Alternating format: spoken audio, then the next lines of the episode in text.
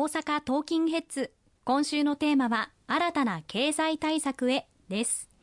やはり気になる物価高。流通コストも上がっていますし、さまざまな事業者さんへの影響が心配されていますね。そうですね。あの、家計にもこの物価高は、あの、直撃をしておりまして、大変に生活が厳しくなっているというお声もたくさんいただいております。こうした物価高の中での必要な支援策というものを一層強化をしていかないといけないというふうに思っております。あの、先日も、この番組でご報告をさせていただきましたけれども、ガソリンや灯油、軽油、重油、こうしたものに対する激変緩和措置、まあ、これはずっと行ってきたんですが、当初この9月の末で終了する予定でありましたけれども、これはあの拡充して継続をするということが決定な運びとなりました。あのガソリンで言いますと、一時期、えー、レギュラーガソリンリッター190円近い、えー、ガソリンスタンドもあったわけですけれども、これに対する支援を拡充してきて、まあ、徐々に徐々にガソリン価格支柱の値段も、まあ、下がり始めてきたなということを実感しております。今月中には175円ぐらいの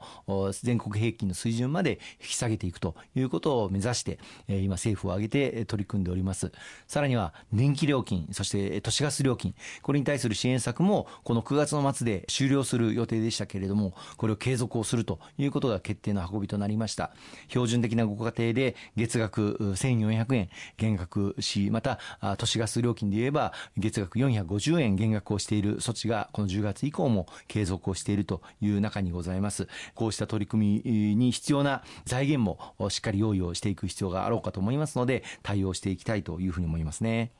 また5本の柱の中に賃上げというものがありましたけれどもやはり事業者さんの中にはなかなか賃上げしたくても難しいという声もあるかと思いますがいかがでしょうか？おっしゃる通りであの物価が上がっているコストが上がっているまた輸送費が上がっているさまざまなコストが上がっている中で賃上げは行いたいけれどもそれに先立つものがあ十分に得られる状況じゃないというふうに言われるあの事業者の方々大変多くいらっしゃいます。やはりその下事業者の方々が賃上げを行いやすい環境というものを整えていく、またインセンティブをより強化をしていくということが重要だと思っています。まあ、人材を確保するために賃上げをやはりせざるを得ないという状況にある事業者の方も多くいらっしゃいますけれども、そういった賃上げを行っていただいた事業者さんに、例えば経産省、中小企業庁が行っている様々な補助金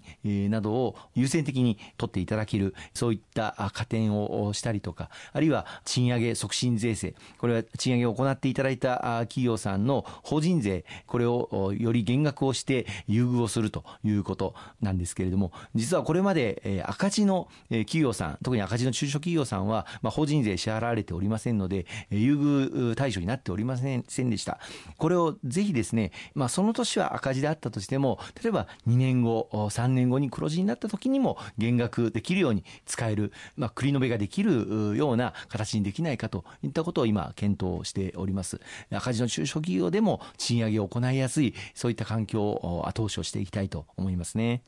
はい、特に若い世代賃金が低くて結婚したくてもできないという人もいるかと思いますからこういうことはすごく大事だなというふうに思いますねやっぱり物価の高騰を上回る賃上げというものを着実に構造的に実現を図っていけるように政府を挙げて与党を挙げて後押しをしていきたいと思っていますそして例えばグリーントランスフォーメーションやデジタルトランスフォーメーションなどの部分に関しては今後伸びしろがありそうだというふうに思っています。多くの企業でも積極的に取り組んでいきたいですね。そうですね。特にあの DX デジタル化を力強く進めていくことが、まあ、今の人手不足を解消していく、まあ、精進化を進めていく上でも極めて重要だというふうに思っております。あの政府には例えば IT 補助金などのそのデジタル化を進めていただくための財源として使っていただく補助金などもありますので、こうしたものをより活用していただくことを後押しをしていくこと、さらにはグリーントランスフォーメーション、これからの日本の成長産業、成長分野であるグリーンという分野、これをさらに力強く後押しをしていくこと、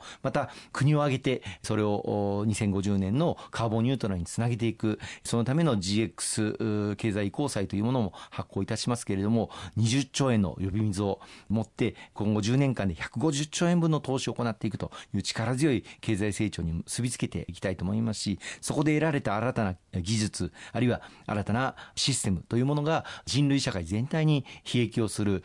まさに日本の技術が人類を救うといったことも期待をしていきたいと思いますね。そうですね。そういった新しい分野に関してえ人を育てていく、まあ、リスキリングという言葉もありますけれどもそうやった人材を育成していくことも必要になってきそうですね、はい、やはり人を育ててそして新しい分野に人が移っていくということもあの必要かと思います、まあ、GX、DX というこれからの成長産業にどれだけ人が移っていっていただくかということも極めて重要になってまいります。労働市場の円滑化解雇ではなくてですね希望する職種にまた希望する分野に移りたいという方あるいはより高い所得給料を得たいという方こうした方々が自分の希望が叶うそれを後押しできるそういった支援策を国を挙げて作っていきたいと思います。そうですね。また5本の柱の最後に国土強靭化防災減災ということもありましたけれどもこうしたところも積極的に取り組んでいきたいですね。はい。おかげさまであの今年の通常国会で防災減災国土強靭化基本法この法改正を行わせていただくことができました。今現在2020年から2025年の5か年かけて防災減災5か年加速化事業というものを官民合わせて15兆円の規模で投資を進めながらさまざまなインフラ整備老朽化対策長寿命化対策などをやっておりますけれども、これを今後とも継続的に、えー、行っていくということが法律上明記されまして、政府に中期計画を策定をさせるということが義務付けられました。今後その具体的な中身作りを行っていくことになりますけれども、防災減災、国土強靭化、災害に屈しない、えー、国づくりというのは日本にとって待ったなしのもう災害大国日本と言ってもいいような状況に今自然災害に毎年見舞われておりますけれども、そういった災害から国民の暮らしを守り抜くそのための対策を全力で取り組んでいきたいと思いますね。そうですね最後になりますが、まあ、物価高続いています。また円安も続いていますけれども国民にとっても、えー、こういった取り組みは必要ですし政府としてもさまざまな取り組みをこれから進めていくということですね、はい、今回の経済対策あの大きな柱は何といっても物価高対策になります。この具体的な中身作り公明党のネットワーク力を生かして地方議員さんとも連携してですね各地域のお一人お一人の課題、えー、また生活の状況こうしたものを広くアンテナを張らせていただいてお伺いをしたお一人お一人の課題を解決していけるように、我々公明党全力を挙げて取り組んでいきたいというふうに思っております。また具体的な結果が出ましたら、ご報告をさせていただきますので、どうぞよろしくお願い申し上げます。石川さん、今週もありがとうございました。ありがとうございました。